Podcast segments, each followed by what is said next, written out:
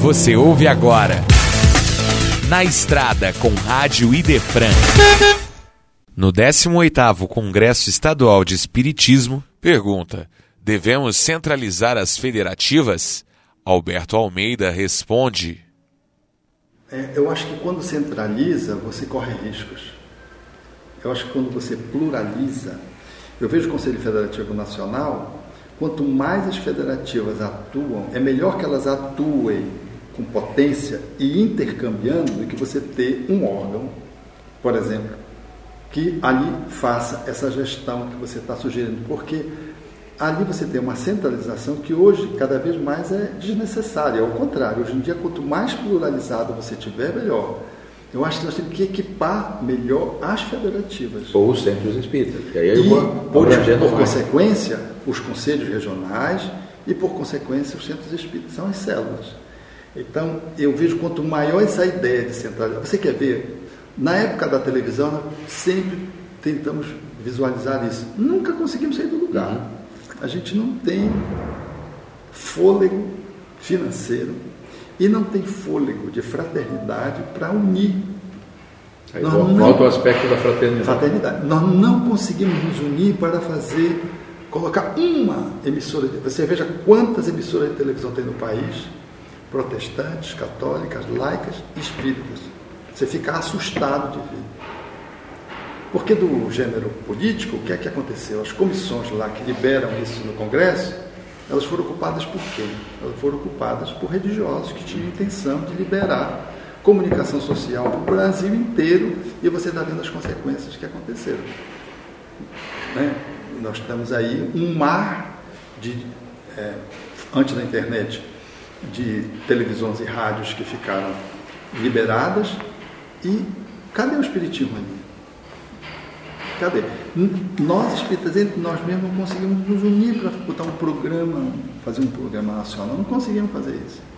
Então eu penso que agora com as redes sociais, com a pandemia, e eu vi isso claramente e numa certa medida me gerou um, desconforto, porque eu vejo quantos centros de são parados, inertes, ficam esperando o quê?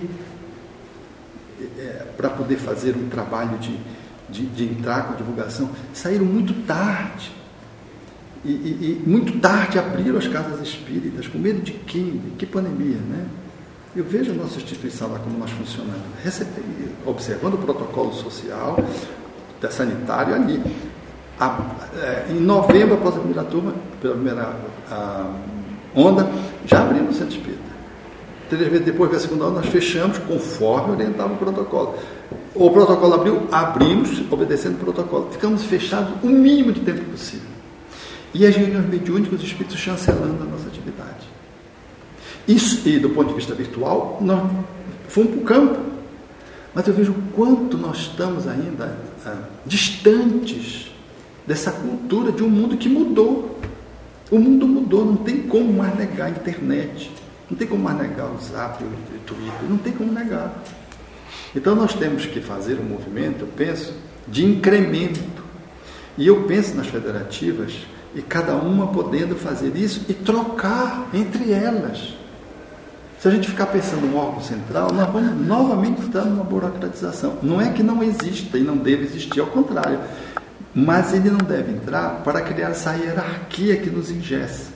Ele deve entrar como centro de uma mesa, aonde a gente faz um processo de convergência e não de hierarquia, de cima para baixo, de cima que é mais do baixo poder, para que a gente, num nível horizontal, possa pluralizar as informações, as competências, as ferramentas, as plataformas, os trabalhos, para que a gente consiga ganhar maior velocidade e expansão. Então, quanto maior é a interação e menos centralizada a gente tiver no campo do poder, nós vamos avançar muito mais, muito mais. Olha, eu fiz dois trabalhos sobre, é, sobre atendimento fraterno, ah, estávamos conversando ali com a nossa companheira lá de, de, Guarujá. Fizemos um para a Flórida e abrimos para o norte, que é muito carente, abrimos para o norte. Nós não divulgamos o trabalho. Então, a gente vê a grandiosidade do trabalho, a carência que tem nos centros espíritas. Atendimento fraterno através do diálogo. Simples assim. Fizemos no Zoom, com interação, e distribuindo três materiais que a gente achou importante. Distribuímos o nosso material que a gente fez em Belém, pegamos do Rio Grande do Sul, que está muito bom, pegamos o da, da, da Mansão do Caminho. Foram esses três materiais que nós distribuímos. Foi eu quem conduziu o trabalho, mas eu não fui apresentar o trabalho do Jardim das Oliveiras, eu fui trabalhar da Federação Espírita do Estado do Pará, do, do, do, do Rio Grande do Sul, um trabalho excelente. Distribuímos todos os materiais para todo mundo. É isso que tem que acontecer, entendeu?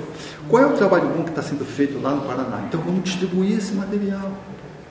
E quanto mais a gente distribui, quanto mais a gente pluraliza, mais a gente ocupa espaço, cresce com a autoridade de representação. Porque a federativa ela tem uma representação.